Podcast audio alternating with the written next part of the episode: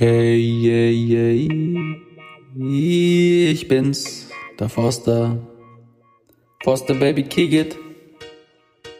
Schön, dass du da bist. Moi Druck.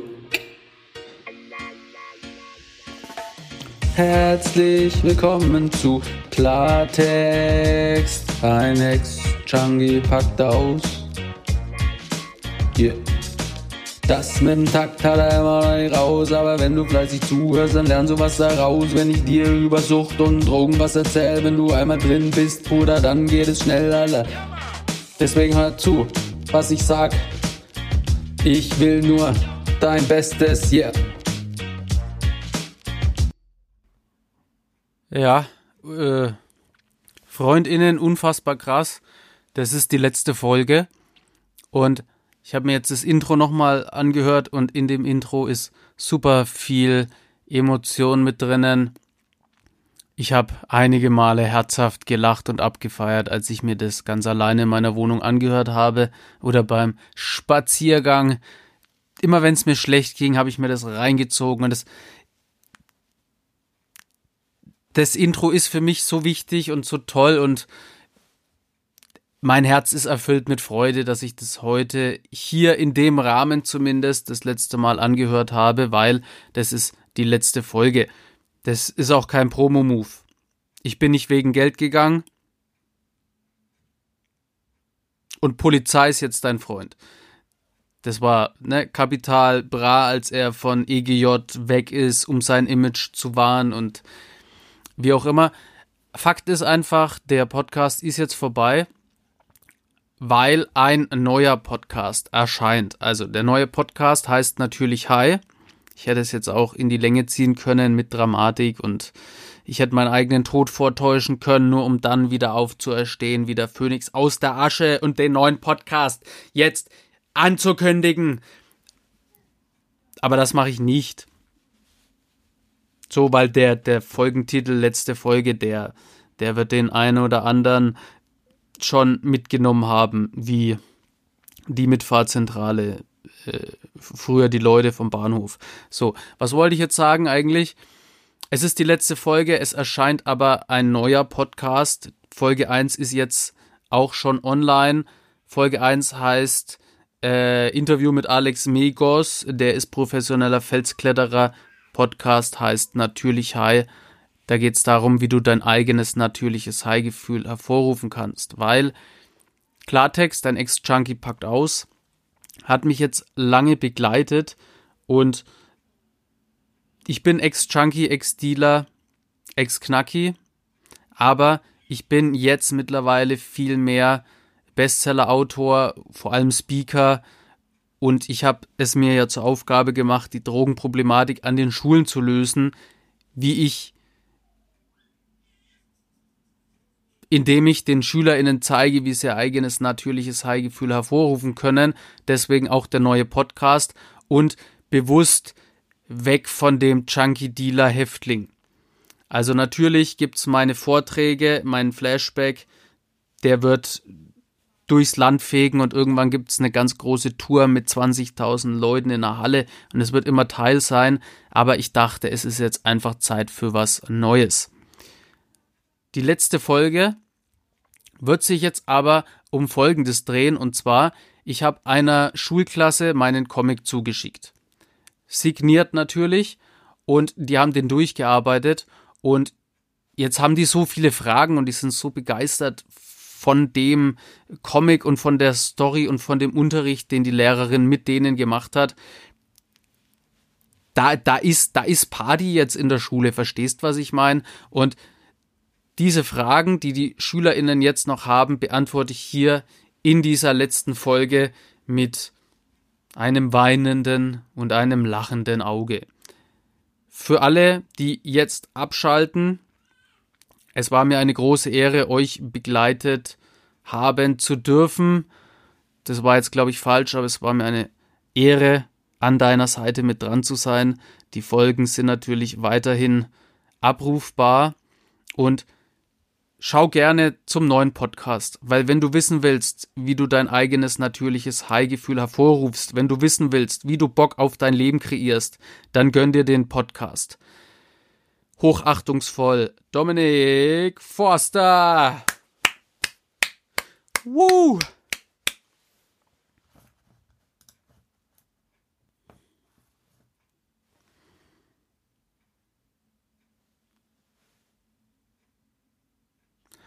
In dem äh, Gesagten jetzt gerade war irgendwo ein Fehler drin.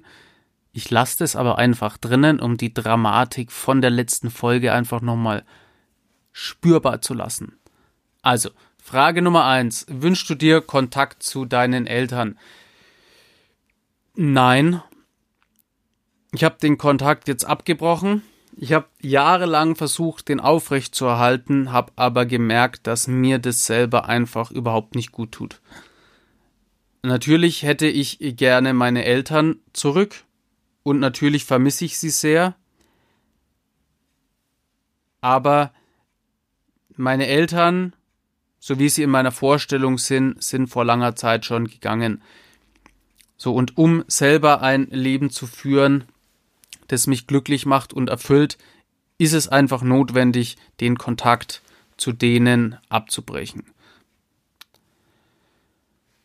Frage 2. Du schreibst in deinem Buch, dass du psychisch krank bist. Möchtest du darüber sprechen, welche Krankheiten das sind? Nein. Frage 3. War natürlich nur ein Späßchen nochmal. Also möchte ich darüber reden. Äh, ich könnte jetzt cool zu einer Podcast-Folge überleiten. Also Podcast den, den ihr jetzt hört. Zweite Folge von unten. Paranoia. Da spreche ich genau darüber, welche psychischen Krankheiten ich habe und wie die funktionieren. Aber im Prinzip habe ich äh, Depressionen, Panikattacken und eine posttraumatische Belastungsstörung. Die haben sich über die Jahre immer gegenseitig befeuert. Ich habe die Depression immer so beschrieben wie so eine Decke aus Trauer und Angst, die sich über mich legt und mich einhüllt und lähmt. Und durch zehn Jahre Therapie habe ich gelernt, damit umzugehen. Es gibt immer noch Phasen, wo mich diese Krankheit oder diese Krankheiten einholen, aber ich weiß, was ich tun kann. Frage 3. Hättest du dir zum Zeitpunkt deines Schulabschlusses vorstellen können, süchtig zu werden? Nein. Niemand hat vor, süchtig zu werden. Das ist ja einer meiner Leitsätze. Und ich hätte mir niemals vorstellen können, dass zu meinem Schulabschluss oder als Kind oder als ich der, der Held vom Fußballfeld gewesen bin, zusammen mit meinem Papa, hätte ich mir nie vorstellen können, dass irgendwie Sucht mein Leben bestimmt, dass Drogen mein Leben bestimmen, Gefängnis diese ganzen Dinge hätte ich mir niemals vorstellen können. Wie war das Essen im Gefängnis? Scheiße, weil da gibt's schon irgendwie alles, aber es ist halt ja, es ist schon Fraß. Es ist schon Fraß. Aber mit der Zeit gewöhnst du dich da auch irgendwie dran und äh, bei der Essensausgabe, ne, also irgendwann hatte ich einfach nur noch so eine Schüssel, da hat dann der Hausarbeiter hier den, das Essen, was es auch immer gab, in die Schüssel geklatscht und ich habe dann auch, ich habe alles zusammengemischt, einfach nur mit einem Löffel aus dieser Schüssel, aus diesem Napf rausgelöffelt, weil es äh, relativ einfach war. Und interessant war aber, es gab da sogenannte Dampfkost, also Kartoffeln, Nudeln, Reis und als Druffi habe ich ja fast nichts gegessen, als ich wog irgendwie 50 Kilo und rausgekommen bin ich dann mit 90 Kilo. Also ich habe in dieser Gefängniszeit, zwei Jahre, sechs Monate habe ich bekommen, Halbstrafe bin ich raus, dann nochmal ein Jahr auf Therapie. Ja, in, in dem Gefängnispart habe ich 40 Kilo zugenommen.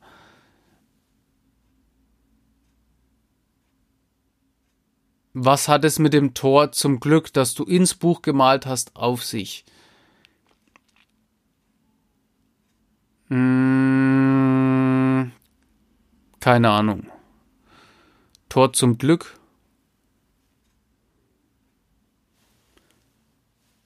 Äh, keine Ahnung. Also ich habe gerade keine Ahnung, was damit gemeint ist. Also das ganze Buch ist natürlich ein Tor zum Glück. Also die, die Bücher, das muss man jetzt mal sagen, kristallklar und klarkommen, sind brillant geschrieben. Brillant lektoriert natürlich auch, das muss man so sagen. Und ihr habt ja jetzt aber den Comic gelesen, die Graphic Novel, die brillant gezeichnet ist, Storyboard, Panini Comics. Geil. Aber Tor zum Glück habe ich ehrlich gesagt keine Ahnung. Vielleicht fällt mir später noch was dazu ein. Frage 6. Hat dein Freund Ace eine Störung? Er verhält sich komisch. Ja, der ist behindert. Also der, der, der ist äh, behindert im Kopf, äh, Jugendsprache mäßig. Mit dem stimmt was nicht. Ja, er verhält sich komisch.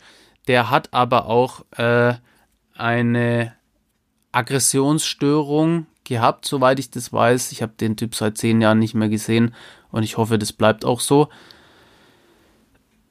Auf jeden Fall ein, ja, ein schwer gestörter junger Mensch gewesen damals, der es nicht leicht hatte. Seine Mutter hat es auch nicht leicht. Niemand von denen hatte vor, so zu enden oder so einen Lebensentwurf zu haben. Es gab Umstände, die einfach dazu geführt haben.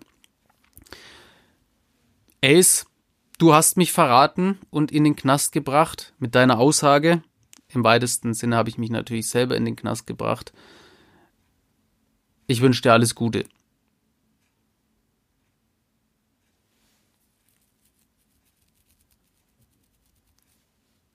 Dazu fällt mir noch was Tolles ein, nämlich es ist ja schon so, dass jeder Kriminelle und Süchtige und so immer die Schuld auf die ganzen anderen Menschen schiebt. Also im Knast habe ich geschäumt vor Wut und habe einen Plan zurechtgelegt, wie ich alle umbringe und zerstückel und alle, die mich verraten haben, ich werde es euch heimzahlen und ich hatte ganz viel Hass in meinem Herzen, bis ich dann festgestellt habe, dass der Hass einfach mir selber gilt, weil ich keine Ahnung habe, wer ich bin und wo es in meinem Leben hingeht.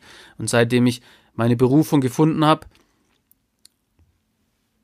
wie Schulen die Drogenproblematik für immer loswerden, SchülerInnen zeigen, wie sie ihr eigenes natürliches Heigefühl hervorrufen können, meine Lebensgeschichte erzählen. Das ist mein Sinn. Ja, seitdem ist der Hass weg. Dazu gibt's eine coole Folge, nämlich meine toten Freunde, ebenfalls in dem Podcast. Kannst du dir vorstellen, wieder Drogen zu nehmen? Das ist die Frage nach Rückfall und Suchtdruck und Rückfallgedanken. Die gibt es ebenfalls in dem Podcast. Fakt ist, Sucht ist eine lebenslange Krankheit und ich habe gelernt, damit gut umzugehen. Ich werde aber niemals ganz geheilt. Frage 8. Du schreibst in deinem Buch im Kapitel Kindheit, dass du so werden willst wie dein Vater. Hast du das aus heutiger Sicht betrachtet erreicht? Nein, und das ist absolut gut so.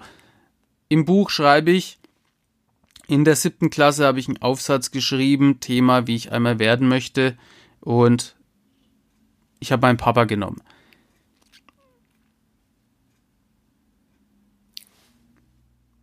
Ja, als Kind war einfach mein Papa mein Vorbild, ohne das zu hinterfragen. Er war der tollste Mensch für mich, neben meiner Mama. Und ich habe ja da nicht hinterfragt und Mama und Papa, die haben sich beide allergrößte Mühe gegeben, dass es mir und meinem Bruder an nichts fehlt.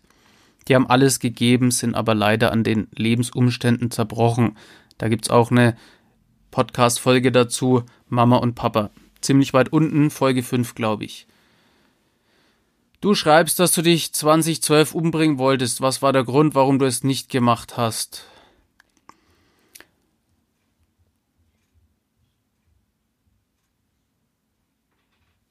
Ich habe die Liebe meines Lebens getroffen. Meine heutige Frau. Sie ist dafür verantwortlich, dass ich äh, ja das nicht gemacht habe, wobei gemacht hätte ich's. Ich, ich weiß nicht, ob ich es gemacht hätte oder nicht, wahrscheinlich nicht, aber dieser Gedanke bringt dich einfach um, hat mich immer begleitet. nicht so, es war ja nicht so, dass ich jetzt sterben wollte, sondern meine Lebensumstände waren so scheiße, dass ich meine Realität nicht ausgehalten habe.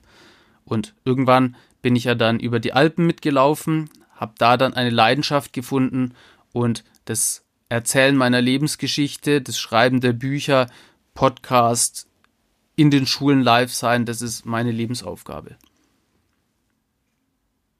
Und aus heutiger Sicht kann ich das überhaupt nicht mehr fühlen. Ich liebe das Leben, ich liebe es am Leben zu sein. Ich bin absolut dankbar für jeden Tag. Hast du in anderen Ländern gedealt? Wenn ja, in welchen? Nein. Du hast in deinem Buch geschrieben, dass dich die Zeit im Gefängnis traumatisiert hat. Was genau war für dich traumatisierend? Kristallklar lesen.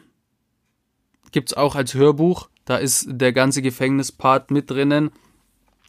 Weil die Graphic Novel, die hört quasi auf, bevor es ins Gefängnis geht. Also es wird irgendwann einen zweiten Part der Graphic Novel geben. Im Jugendknast gibt's nur Opfer oder Täter und entweder fickst du oder du wirst gefickt. Ich wurde gefickt.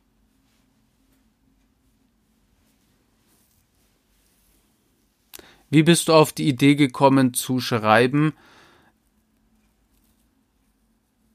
Die ganze Story ist wiederum im Klarkommen-Buch drinnen, gibt's auch als Hörbuch.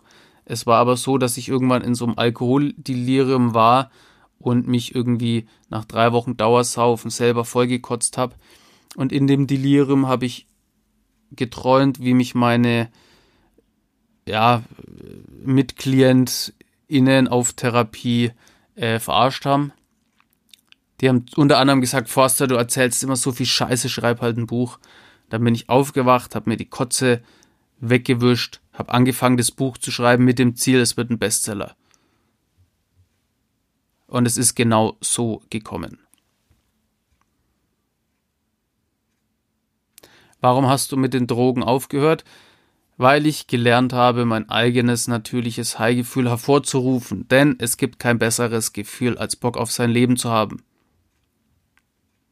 Außerdem ein ganz, ganz wichtiger Satz. Drogen sind geil, machen dich aber kaputt. Würdest du die Zeit als Drogendealer gerne aus deinem Leben löschen? Das ist so eine hätte, könnte, würde, wenn Frage. Fakt ist, es gehört zu meinem Leben. Früher habe ich gesagt, ich hasse mich für die Person, die ich mal gewesen bin.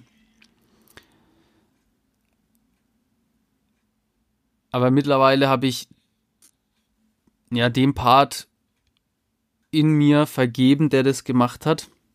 Ich finde es natürlich überhaupt nicht gut und dieser Part sah, saß zurecht im Knast. Aber Hass ist genauso wie Schuld, das bringt dich nicht weiter. Fakt ist, ich habe das alles erlebt und aus dem negativen Erlebten habe ich jetzt was Positives erschaffen, der einen Mehrwert für andere bietet und ich dadurch Glück erfahre. 15 gehst du zur Zeit einer beruflichen Boah, da habe ich mich gleich verlesen. Was ist denn das für eine Frage?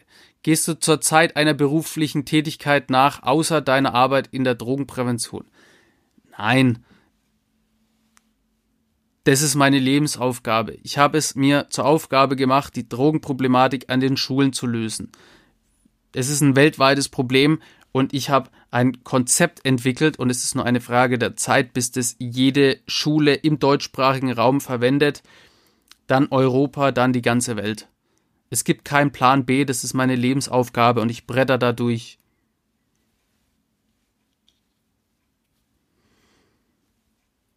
Warum hast du mit niemandem darüber gesprochen, dass du gemobbt wirst? Gute Frage. Ich hatte Angst, ich habe mich nicht getraut. Warum ich mich nicht getraut habe, ist. Ich glaube, die Frage hat mir noch nie jemand gestellt. Also über 700 Auftritte, keine Ahnung, gefühlt 500 Interviews, recht viel weniger waren es jetzt auch nicht. Die Frage hat mir noch keiner gestellt. Also geile Frage. Ich denke, ich war der Meinung, dass mir eh keiner helfen kann. Und es ist ja so, ich ermutige oder ich versuche SchülerInnen zu ermutigen, wenn sie in der Situation sind, es anders zu machen als ich, weil es gibt immer eine Lösung. Jedes Problem kann verarbeitet werden, aber um ein Problem zu verarbeiten, musst du es erst bearbeiten, also dich dem Problem stellen. Und das Beste, was du machen kannst, ist, dich mitzuteilen. Also wenn es dir selber so geht, wenn du in so einer Situation bist, unbedingt dich mitteilen. Und das nicht nur einer Person sagen, sondern ganz vielen. Das Problem quasi raus in die Welt schreien. Das Problem benennen, weil dann beginnt es sich zu verändern. Wenn du gar nicht weißt, schreib mir, wir finden zusammen eine Lösung. Hast du noch Kontakt zu Freunden aus dem Buch? Nein. Gott sei Dank nicht.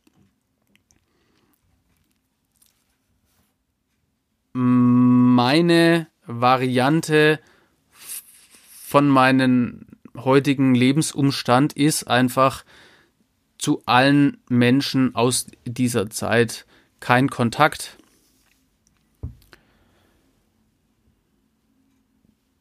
Das halte ich für den klassischen und gängigen Weg.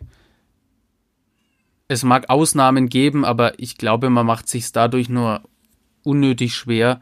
Und ganz oft ist es so, dass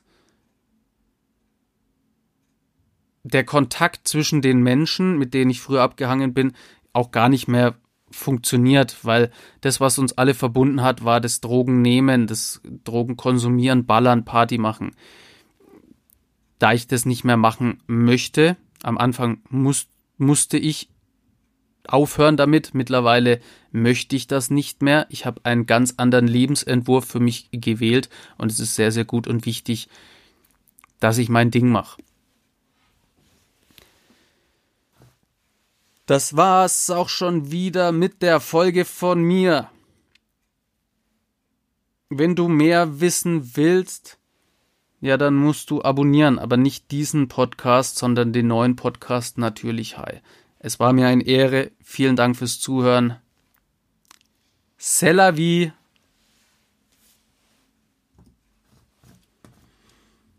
And good life weiß ich nicht, ob das jetzt passende letzte Worte waren, aber naja.